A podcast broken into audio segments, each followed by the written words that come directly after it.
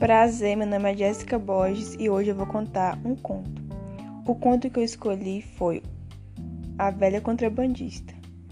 O conto fala de uma velha que todo dia andava em uma lambreta e atrás levava um saco. Como o fiscal, né, achou muito estranho aquilo e mandou ela parar para ver realmente o que ela levava naquele saco. Quando ele viu, era areia. Então ele mandou ela abrir de novo, novamente, no outro dia, para ver o que, que tinha lá. E era areia de novo. Passaram algumas semanas, mandou abrir de novo a areia novamente. O fiscal achou aquilo muito estranho e desconfiou da velhinha.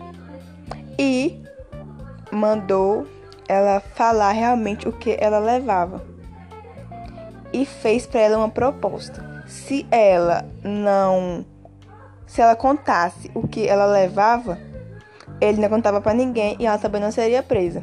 Então ela falou que o contrabando dela era a lambreta. Então é isso, tchau.